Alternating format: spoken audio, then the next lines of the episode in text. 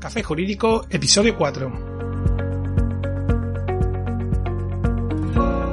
Muy buenas, bienvenidos de nuevo, mi nombre es Juanma Delgado y esto es Café Jurídico, un espacio de divulgación jurídica donde, en el tiempo que dura un café, abordaremos novedades legislativas, interpretaciones de doctrina y jurisprudencia sobre distintas temáticas, aprenderemos a manejar herramientas para la eficacia y la productividad profesional y, en definitiva, nos acercaremos de una forma amena y distendida al sector jurídico. Comenzamos.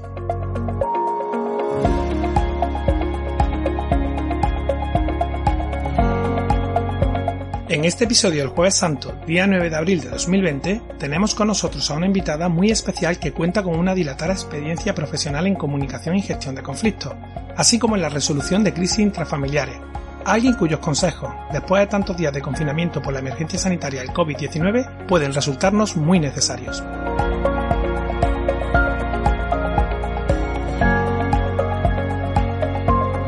Pero antes, dejamos nuestro correo electrónico para que puedas enviarnos tus dudas legales, pedir que tratemos un asunto concreto, mandarnos tu opinión o hacernos llegar cualquier cuestión o oportunidad de mejora. Ya sabes, abrimos un canal de comunicación contigo a través del correo consulta Estamos deseando recibir vuestros mensajes, así que no lo dudes y escríbenos ya. Te esperamos.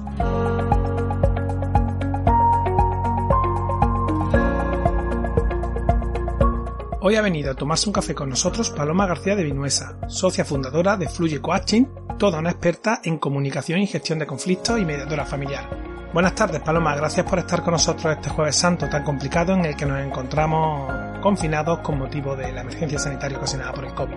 Buenas tardes Juanma, gracias a ti también por poner en marcha Café Jurídico que me parece una iniciativa súper interesante. me alegra mucho oírlo la verdad es que poco a poco vamos dando cuerpo al proyecto que está teniendo una buena acogida y bueno, ya estamos preparando incluso la página web que estará disponible en muy poco tiempo. En cualquier caso, si te parece, vamos a entrar ya en materia que tengo una batería de preguntas muy interesantes para ti y que por las veces que hemos coincidido tanto a nivel personal como profesional, estoy seguro que vas a enfocar de una forma práctica para que sean de ayuda y utilidad directa a nuestros oyentes. Así es. Cuéntanos, Paloma, Después de tantos días de confinamiento y tras el aviso por parte del gobierno de que esto puede ir para largo, ¿crees que está influyendo negativamente esta situación en la convivencia familiar? Efectivamente, Juanma. En el seno de muchas familias se han producido numerosos cambios. Cambios mm, que comienzan con la necesidad de establecer nuevas rutinas en el día a día dentro de casa. Es decir, rutinas que quizás ya teníamos, pero que eran actividades que realizábamos fuera del hogar. Esto, unido a que se ha multiplicado el número de horas que pasamos juntos, que pasamos en familia, trae necesariamente algunos cambios. Muchas familias se han organizado y se han adaptado bastante bien ante estas nuevas circunstancias del confinamiento. Sin embargo, a otras les está costando más y ha desembocado en discusiones frecuentes. Hay que tener en cuenta que el cambio ha sido brusco. No lo hemos encontrado prácticamente de la noche a la mañana y esto puede producir mm, cierta desestabilización. Por ejemplo, un ejemplo sencillo y frecuente es que hay eh, familias donde los padres tienen que teletrabajar y los hijos tienen que acudir todos los días a sus clases virtuales. Pues esta cosa tan sencilla y tan cotidiana está costando en muchas familias. le está costando acordar el uso del ordenador y los espacios. Esto es un simple ejemplo. Evidentemente, eh, hay muchas más dificultades que están provocando discusiones y conflictos en las familias. ¿Y cómo pueden gestionar esta situación esas familias a las que le está afectando el confinamiento de manera negativa? A mí me gustaría facilitar dos tips sencillos que puedan contribuir a mejorar la convivencia familiar en estos días de confinamiento. Sabía yo que no nos iba a faltar tu enfoque práctico. bueno, y la podemos utilizar cualquier día y en cualquier momento también. Uno es más personal y el otro para hacer en familia. Seguramente a todos nos asaltan de vez en cuando pensamientos negativos sobre la situación actual y sobre el futuro que nos depara. Y es lógico. Lo que ocurre es que esos pensamientos negativos nos llevan a tener una emoción que puede ser miedo, incertidumbre, rabia, tristeza.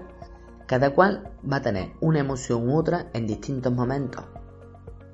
Y esas emociones nos llevan a comportarnos de una manera determinada. Posiblemente desde esas emociones nos comportamos de una manera más irritable y vamos a estar mm, que saltamos a la primera de cambio y muy posiblemente van a aparecer choques con algún miembro de la familia. Pues aquí viene el primer tic, el tic personal. Cuando nos demos cuenta de que tenemos ese pensamiento negativo, en lugar de preocuparnos, sería mejor que nos ocupáramos de que desaparezca ese pensamiento. Se puede conseguir de una manera muy sencilla. En el momento en que tomemos conciencia de que ese pensamiento vuelve, podemos empezar a hacer una actividad que sea incompatible con seguir pensando. Cada cual puede elegir la actividad que más le guste y por supuesto que sea incompatible con seguir dándole vuelta y vuelta a la cabeza. Por ejemplo, cantar. Si estoy cantando, no puedo estar a la vez pensando en esa idea negativa.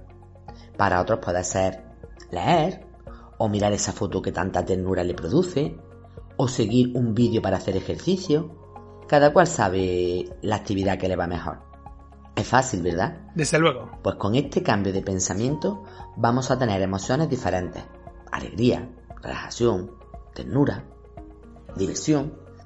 Y estas emociones también van a hacer que nuestro comportamiento sea más positivo y por tanto va a mejorar nuestra convivencia familiar. El segundo tip, como te decía, es para hacer en familia. Se trata de hacer una alianza, un acuerdo familiar con aquellos aspectos que se consideren que pueden facilitar la convivencia mm, y mejorar las relaciones. Para que este acuerdo sea eficaz, debe hacerse teniendo en cuenta tres premisas. Una, que la alianza debe quedar por escrito y colocada en un lugar visible para todos. En una pared del salón, en la nevera, en el cuarto de baño. Si tenemos en casa además una cartulina o papel continuo, mucho mejor porque podemos escribir con letras grandes y así podemos verlo en un golpe de vista. Si hay niños pequeños en la casa que aún no saben leer, en lugar de una palabra se pueden hacer dibujos o pegar recortes de revistas. La segunda consigna sería que deben participar todos los miembros de la familia, o sea, que todos aporten aspectos a incluir en el acuerdo. Estos aspectos serán diferentes para cada familia, lógicamente, y pueden versar desde temas en relación a los horarios, a el tono que vamos a utilizar al hablar o el uso del sentido del humor y todos aquellos que cada familia considere oportunos. Participar todos también supone que cada palabra que se escriba esté consensuada por todos los miembros de la familia. Todos tienen que estar de acuerdo. Y la tercera consigna para hacer eh, una alianza que realmente nos sirva es que debe escribirse en positivo, es decir, no vale poner no gritar o prohibido gritar. Y esto por dos razones. Por una parte, porque nuestro cerebro no procesa el no. Y por otro lado, porque lo convertimos en una pauta más amable. ¿Suena igual decir no gritar que hablamos bajito? Yo creo que suena bastante mejor la segunda. La creación y el uso de la alianza va a facilitar y a mejorar la convivencia. Por una parte, todos sabremos cómo actuar y a qué atenernos. Y por otra, si alguna persona no cumple con la alianza, en lugar de enfadarnos, podemos decir simplemente, recuerda que en la alianza acordamos hablar bajito, o irnos juntos a ver la alianza y repasar aquello que pusimos. Por último, quiero incidir en que la alianza es algo vivo y flexible, es decir, podemos ir quitando aquellos aspectos que vayan quedando consolidados y también podemos agregar otros nuevos según vayamos necesitando. Eso sí, todo aquello que agreguemos siempre tiene que ser de forma consensuada. Además de estas pautas que nos indica durante el confinamiento, ¿cómo crees que deberíamos gestionar la vuelta a la normalidad de nuestras vidas después de este periodo? Ya se ha empezado a hablar de la desescalada del confinamiento y de organizarla de una manera progresiva. Yo creo que esto es una ventaja importante con la que vamos a contar para volver a la normalidad. En estos días de atrás hemos ido creando en el seno de nuestras casas, de nuestras familias, nuevos hábitos, nuevas rutinas, como decía antes, y nos hemos ido adaptando a este cambio. Y de nuevo, tener ahora un cambio brusco nos supondría a nivel emocional y personal una desestabilización. Así es que creo que esta reincorporación progresiva nos va a favorecer a nivel personal. Por otra parte, creo que una clave importante es la aceptación. Resistirnos a los cambios que nos vamos a encontrar a la vuelta no nos va a servir de nada. El pasado ya ha pasado. Mejor centrarnos en el presente siempre mirando al futuro. Es decir, plantearme qué puedo hacer yo en este momento que me vaya acercando a esa situación que quiero conseguir. Por supuesto, nuestra meta tiene que ser realista. De lo contrario, nos vamos a agotar en el camino y no vamos a llegar. Y desde esa perspectiva, tendremos que ir tomando decisiones. Siempre una a una. No queramos bebernos toda la botella a la vez.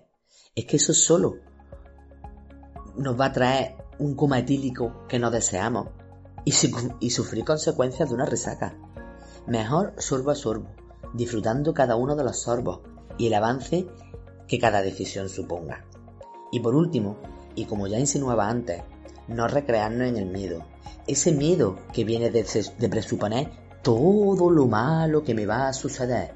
Porque si imaginamos que me va a ocurrir esto, y nos imaginamos que nos va a pasar aquello, y nos imaginamos que lo demás ya también nos va a suceder a nosotros, estamos sufriendo, quizá innecesariamente.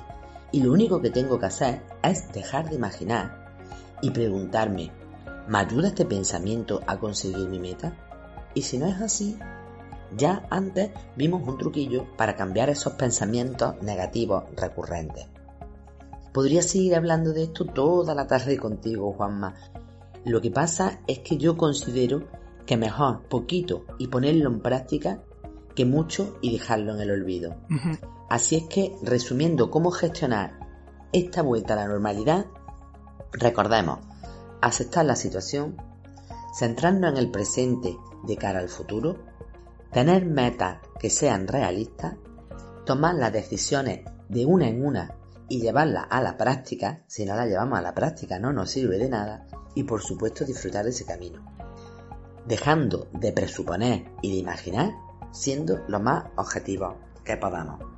Por lo que entiendo de lo que me cuentas, tanto el confinamiento como su posterior vuelta a la normalidad son situaciones que nos afectan a la mayor parte de la población a nivel personal y emocional. Sí. ¿Qué efectos consideras que podría tener no gestionarlo adecuadamente? A nivel personal, nos puede vencer el miedo, la incertidumbre, la preocupación. Y si estas emociones perduran durante un tiempo largo, se pueden convertir en un sentimiento, porque la emoción es algo instantáneo y el sentimiento es algo que se prolonga en el tiempo. Y cuando se convierten en un sentimiento, puede acabar desembocando en problemas de salud tales como la ansiedad y la depresión. A nivel familiar, también puede ser muy negativo.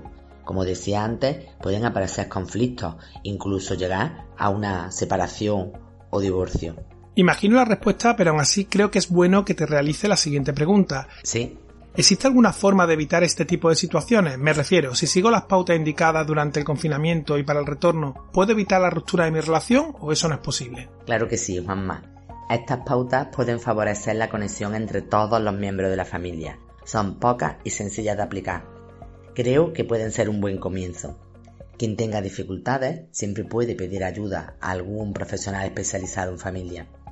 Creo que tenemos ante nosotros una gran oportunidad de crecimiento personal y familiar.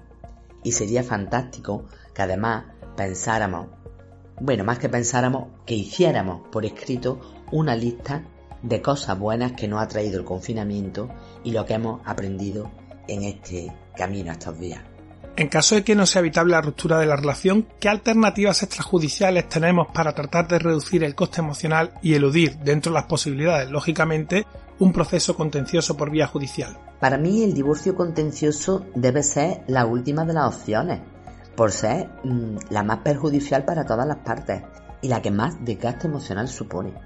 En los divorcios contenciosos todos tendemos a sacar lo peor de nosotros mismos. Tenemos normalmente rabia y rencor. Y estas emociones perduran en el tiempo. Tendemos a buscar lo peor del otro con tal de ganar nuestra propuesta. Para mí siempre es mucho mejor un divorcio de mutuo acuerdo. Ahí el coste emocional es bastante más leve y menos duradero. Aún así, Juanma, yo recomiendo, como tú decías, y lo recomiendo encarecidísimamente, una alternativa extrajudicial mucho más favorable para todos, la mediación familiar. Ante una ruptura tiene un montón de ventajas. Con la mediación el coste emocional no solo es mucho menor que incluso con un divorcio de mutuo acuerdo, sino que además puede suponer aprendizaje y crecimiento para todos los miembros de la familia. Desde luego no puedo estar más de acuerdo con lo que dices. Los cónyuges deben evitar la medida de lo posible la judicialización contenciosa de los asuntos de familia, no solo ya por el coste económico que ello entraña, sino sobre todo porque ello es un beneficio indudable para su propia estabilidad emocional y psicológica, y desde luego cuando hay hijos, porque el entendimiento de sus padres es la mejor receta para evitarle un mayor sufrimiento y enseñarles la importancia de, como digo siempre, acordar desacuerdos. Así es. No obstante, se nos está acabando el tiempo y antes me gustaría profundizar un poco más en una cuestión que, que nos has comentado. ¿Podrías ampliarnos rápidamente la información sobre la mediación familiar y su papel en este tipo de situaciones? Encantada, Juanma. Me encanta el tema de la mediación. La mediación, para quien no la conozca, es una negociación que se hace entre las partes. Son las partes las que llegan a un acuerdo con ayuda de una tercera persona, que es el mediador. El mediador no tiene facultad de decisión. El mediador es el conductor de la sesión, recogiendo las inquietudes de cada una de las partes, traduciendo de alguna manera los estados de ánimo que hay ahí latentes, reformulando necesidades. En definitiva, participa en el proceso facilitando que sean las partes las que lleguen a un acuerdo elaborado por ellas mismas y cuidando que ese acuerdo sea satisfactorio para ambas partes. Como te decía, yo lo recomiendo al 200% por la cantidad de ventajas que conlleva. Para empezar, es más rápido y más económico que entrar en la vía contenciosa. Esto es una ventaja, pero para mí hay otras más importantes. Cuando se acude a mediación y el acuerdo se crea entre ambas partes, es mucho más fácil que se cumpla ese acuerdo. A nadie nos gusta cumplir con un convenio regulador impuesto. Sin embargo, cuando ha sido acordado, las posibilidades de que se cumplan se multiplican. Por otra parte, en la mediación no hay un ganador y un perdedor. Sensación que sí nos queda cuando sale una sentencia. Yo he ganado, tú has perdido, quién ha ganado, quién ha perdido el juicio. Sino que hay dos ganadores. Nuevamente no puedo estar más de acuerdo con tus palabras. Me encantaría que pudiéramos seguir más tiempo tratando este asunto, pero como te decía, se nos acaba el tiempo. Eso sí, antes de terminar me gustaría dejarte un momento spam para que puedas decirnos cómo podemos encontrarte. Como soy una gran defensora de la comunicación, mejor encontrarme con una llamada al 652 02 93 43. Muchas gracias Juanma, un abrazo y hasta pronto. Gracias a ti nuevamente por habernos acompañado y por compartir con nosotros esos tips tan útiles y necesarios en estos momentos. Hasta aquí el programa de hoy. Una vez más agradecer el feedback, vuestras valoraciones de 5 estrellas en iTunes, iBox, Spotify YouTube. Suscríbete y déjanos like para ayudarnos a crecer. Como siempre, en las notas del programa dejamos enlace a los datos de contacto de nuestra invitada y de su entidad Fluye Coaching.